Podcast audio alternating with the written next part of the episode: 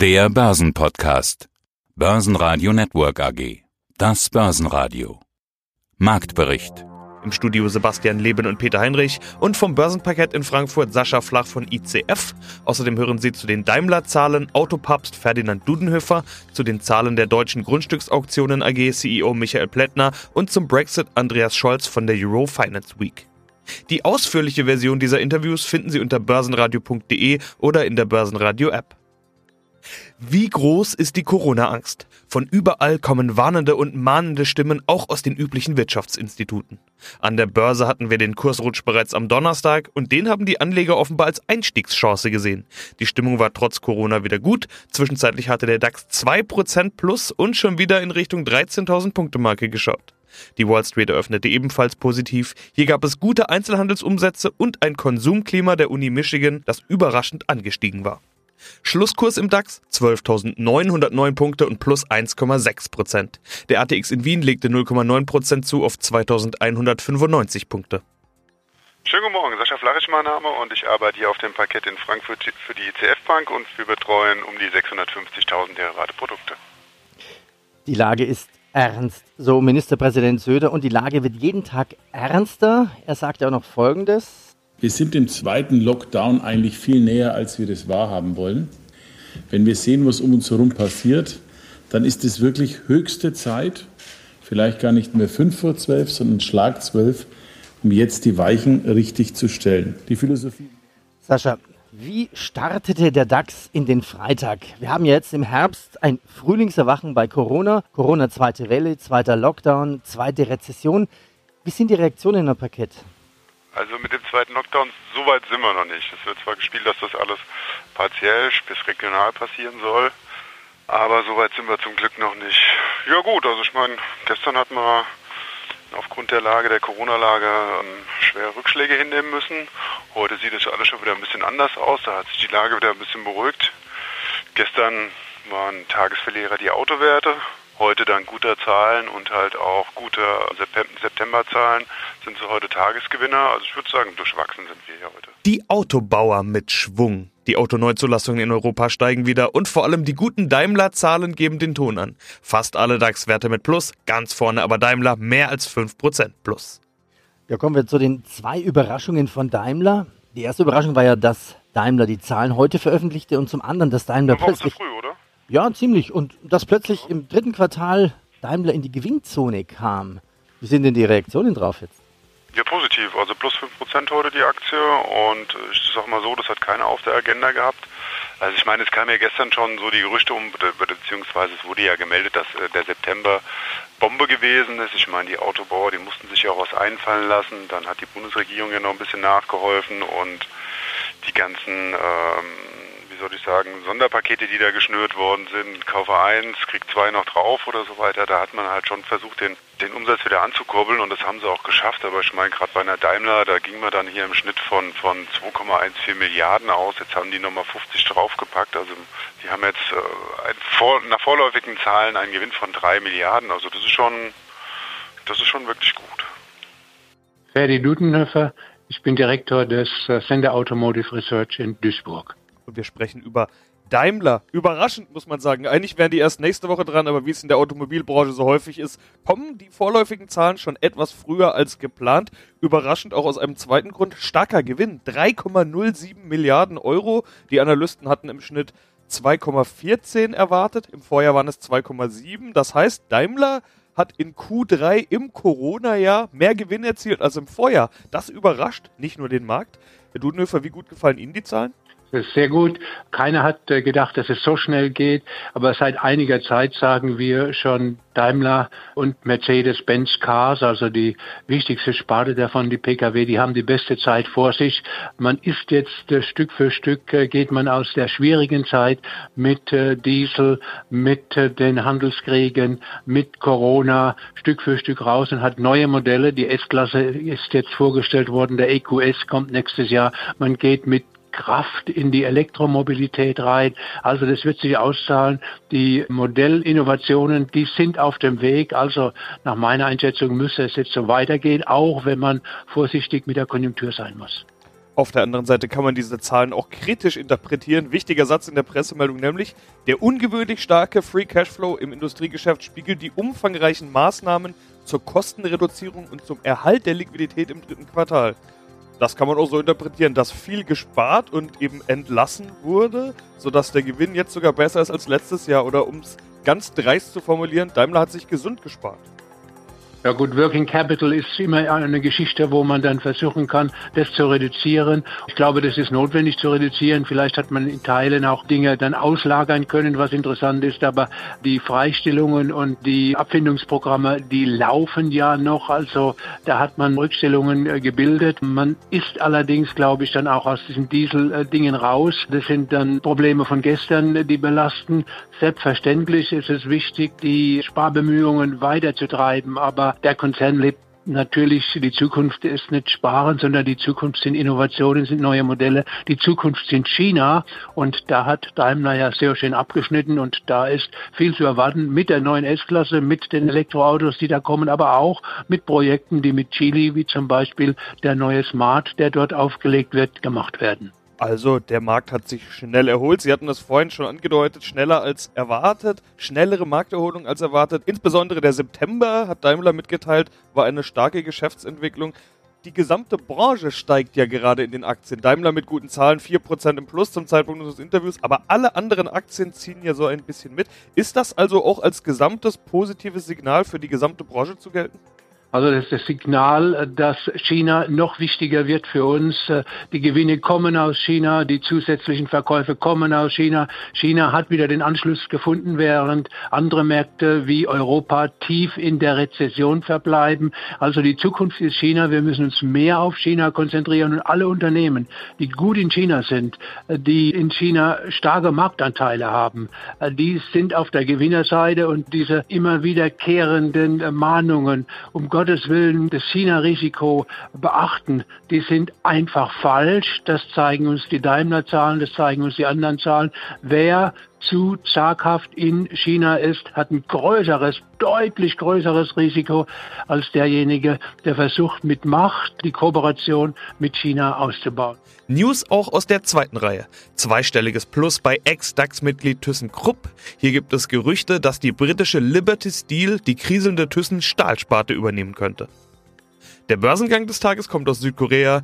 Big Hit Entertainment ist ein Musiklabel und steht vor allem für die weltweit erfolgreiche Band BTS. Die Aktie steigt am ersten Tag zwischenzeitlich 160 Prozent über den Ausgabepreis. Mein Name ist Michael Plättner, ich bin öffentlich bestellter und vereidigter Grundstücksauktionator und ich bin Vorstand der Deutschen Grundstücksauktionen AG. Ihre Objektumsätze sind deutlich gestiegen bei allen Tochtergesellschaften, zum Teil auf Rekordniveau, teilweise mit Abstand auf neuem Rekord. Herr Blättner, wir hatten über diesen Trend ja schon in vergangenen Interviews gesprochen, aber so langsam nimmt das mehr als deutliche Ausmaße an. Die Anleger suchen einfach dringend nach Investmentobjekten. Wie sehen Sie das? Anlagenotstand per Excellence? Ja, also die Nachfrage ist jedenfalls sehr groß. Wir hatten ja im ersten Halbjahr schon eine positive Entwicklung und die hat sich im dritten Quartal deutlich verstärkt. Wir haben das mit Abstand, wirklich mit Abstand beste Quartal in der Unternehmensgeschichte hingelegt mit einem Objektumsatz von fast 48 Millionen. Das ist beachtlich. Und dazu kommen ja zwei Dinge. Wir haben einerseits eine große Nachfrage nach Immobilien, wir haben aber auch andererseits natürlich auch Verkäufer, die bereit sind, das jetzige Preisniveau zu nutzen, um Gewinne zu realisieren oder sich von Objekten, die sie nicht mehr haben möchten, zu trennen. Beides kommt zusammen. Nicht? Also nur eine Seite würde nicht reichen der Nachfrageseite sind das im Wesentlichen zwei Positionen. Eine sind äh, renditeorientierte Kaufinteressenten, also die also irgendwas Vermietetes erwerben möchten, sei es ein Haus, sei es eine Gewerbeimmobilie oder eine Wohnung.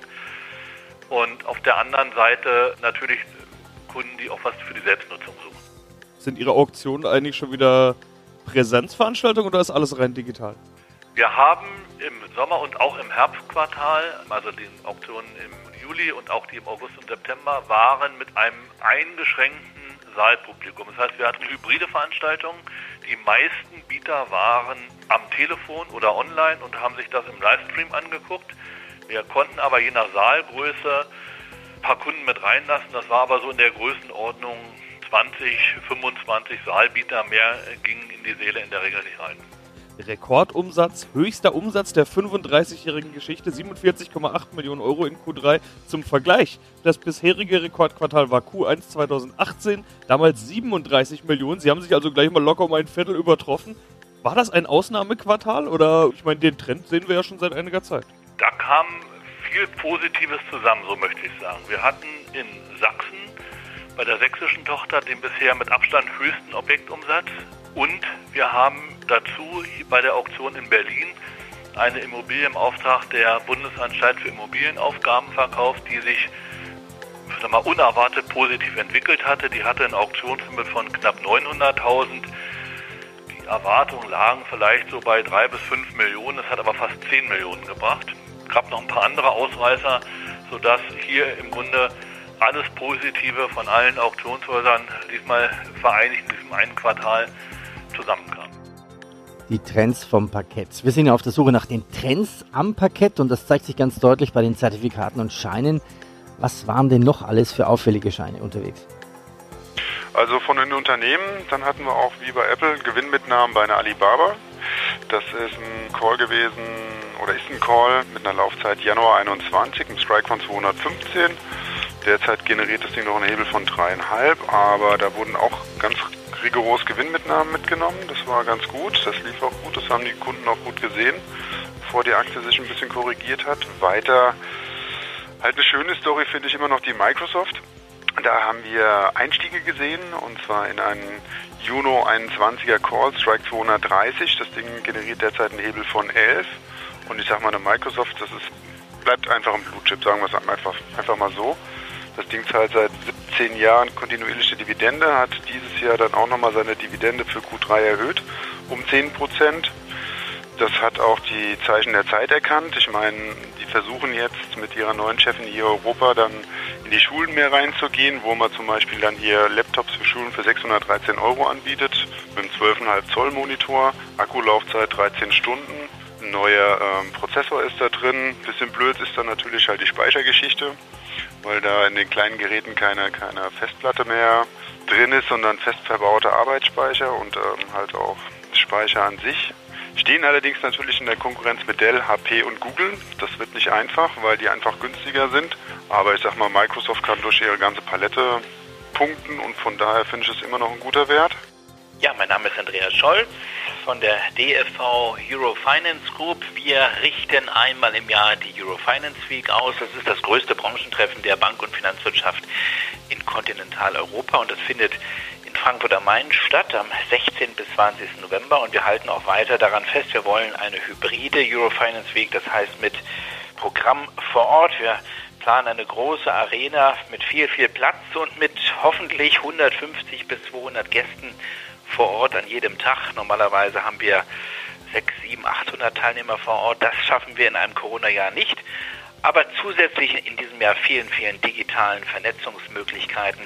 Aber ich mache kein Hehl draus. Das ist ein sehr schwieriges Fahrwasser im Moment hier in diesen Risikogebieten wegen Corona auch für uns als Eventveranstalter. Aber die Themen sind hochinteressant und wir freuen uns insofern auf die Eurofinance Week, um über all diese Themen, die wir auch hier jede Woche mit äh, Ihnen besprechen, im Börsenradio auch dann sprechen zu können. Und dann haben wir zum Abschluss noch ein Thema, über das wir in dieser Woche sprechen müssen. Fast schon vergessen, abgehakt, eingepreist und jetzt doch wieder voll da, der Brexit. Das wichtige Datum war ja der 15.10. Eigentlich war das die Deadline. Boris Johnson hat gesagt, bis dahin brauchen wir ein Verhandlungsergebnis. Ja. Naja, nichts. Ich habe gerade die Meldung gesehen, EU-Kommissionschefin Ursula von der Leyen schickt Verhandlungsteam nach London. Da wird also fleißig weiter verhandelt. Wie ist denn da der Stand der Dinge? Ja, also er ist erstmal gescheitert mit seiner Drohung. Am 15. Oktober ist Schluss. Das war nicht die erste Deadline, mit der er nicht durchkam und das schwächt einen natürlich. Als harter Verhandlungsführer kommt er so nicht durch. Wenn er jetzt weiter verhandelt und er ist wohl bereit weiter zu verhandeln, obwohl er immer gesagt hat, am 15. Oktober ist meine Deadline. Und wir haben ja darüber auch schon gesprochen, Sebastian, in früheren Sendungen, weil wir gesagt haben, es wird sehr schwierig, wenn es dann noch später wird, das alles durch die Parlamente zu bekommen. Das muss ja ratifiziert werden. Das ist ein 600-seitiges Werk, was in alle Sprachen übersetzt werden muss und so weiter. Muss dann in die nationalen Parlamente und das braucht seine Zeit, wenn man da am 31.12. dann ein Freihandelsabkommen wirklich in trockene Tücher bekommen möchte Machen wir uns aber nichts vor, man kann ja durchaus weiter verhandeln. Ich habe heute gelesen, äh, das Äußerste wäre jetzt sozusagen der 15. November, also man schiebt das jetzt einfach mal 30 Tage nach hinten. Und man könnte natürlich auch sagen, dann wird es eben nicht der 1. Januar, nicht der 31.12., sondern dann wird es eben von mir aus der 1. März. Das würde man dann die Brexeritis nennen, also es geht immer so weiter. Im Grunde genommen können keine der beiden Seiten ein Interesse daran haben, hier, dass wir wirklich ohne einem Handelsvertrag dastehen. Aber Johnson hat gerade vor einer halben Stunde noch einmal gesagt, er äh, ist, wenn die nicht nachverhandeln, und mit denen meint er sozusagen die EU, wenn die nicht bereit sind, ernsthaft uns entgegenzukommen, dann ist er für einen harten Brexit, also einen No-Deal-Brexit. Naja, aber wir kennen ihn sozusagen. Eine gewisse Hintertür hat sich der Wuschelkopf von der Downing Street 10 also noch aufgelassen und er kommt eben wieder heute so ein bisschen wieder Rüpel rüber. Er ist eben nicht der Diplomat auf dem Parkett, der hier wirklich Taktgefühl wahrt. Aber so kennen wir ihn. David Frost ist ja sein Mann, der dann wirklich die Arbeiten führt und der der Verhandlungsführer ist sozusagen auf der britischen Seite. Der klingt da nicht ganz so frostig. Also ich würde tippen, das geht hier weiter. Die werden weiter verhandeln und möglicherweise geht das bis in den November hinein. Und wenn es dann nicht reicht bis Jahresende, Sebastian, dann kann ich mir auch vorstellen, dass man das Jahresende doch noch verstreichen lässt und ins nächste Jahr hineingeht. So ganz sicher dürfen wir uns aber nicht sein. Es bleibt für die Märkte ein Restrisiko und das Pfund hat heute auch enorm reagiert. Noch sind die Devisenmärkte relativ cool, relativ gelassen, aber es bleibt ein durchaus interessantes Szenario und ein Szenario, was wir nicht ausschließen sollten, dass wir vielleicht doch am Ende ohne einen Deal dastehen werden. Börsenradio Network AG Marktbericht